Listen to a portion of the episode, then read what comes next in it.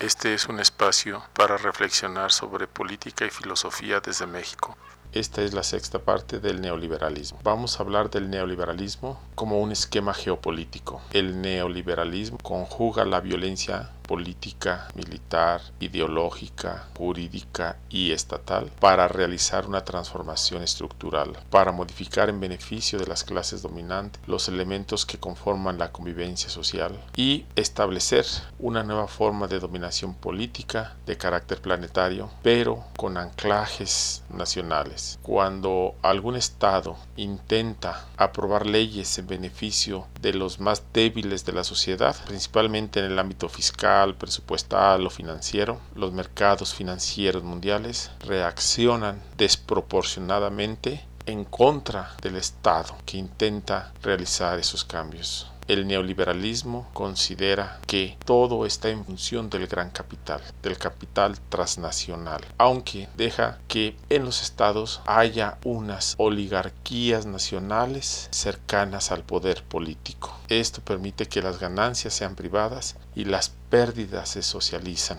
El que tiene el poder político confecciona un orden jurídico que va a generar una perpetuación en el poder y en mantener el statu quo de privilegios. Para esto hay que crear un grupo político que actúe conforme a las directrices neoliberales lo logran poniendo a su servicio el sistema electoral y político, así como las instituciones supranacionales, las cuales se destacan por su ausencia de democracia interna. El neoliberalismo consigue que los políticos que les son favorables al sistema reciban financiamiento en las campañas para que logren conseguir y mantenerse en el poder.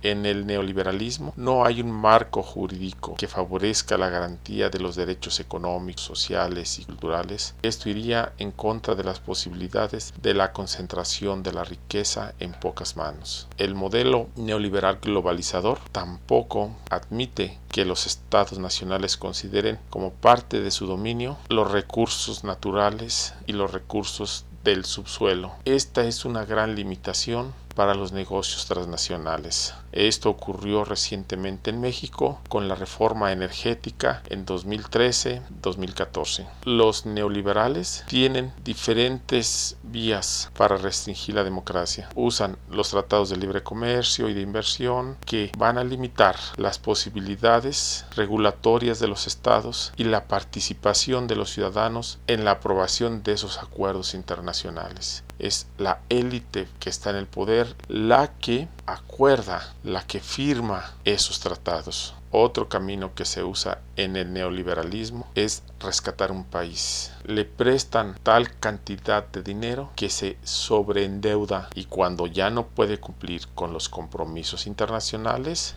vienen al rescate los organismos mundiales con lo que imponen condiciones que como consecuencia limitan su soberanía e independencia. Es imposible tener en el esquema neoliberal democracia, autodeterminación y una globalización plena. La globalización del neoliberalismo es una forma nueva de un Estado transnacional. Los Estados-nación son insostenibles en la economía mundial. La globalización económica desnacionaliza a las economías del Estado-nación. Los actores con poder de decisión en el sistema mundial impactan el funcionamiento del Estado. La globalización es acordada y definida por las élites económicas y políticas, tanto mundiales como nacionales. El neoliberalismo crea un conjunto de estructuras jurídicas que vienen a limitar la jerarquía del derecho nacional a partir de la Constitución. No es la Constitución el órgano máximo, sino que ahora son los tratados comerciales, son los convenios, son los organismos internacionales. Se crea una estructura jurídica en la que un derecho privado de carácter mundial con múltiples centros de decisión jurídica transnacional disputan y sobrepasan la presencia normativa del Estado-Nación. Hay varias redes jurídicas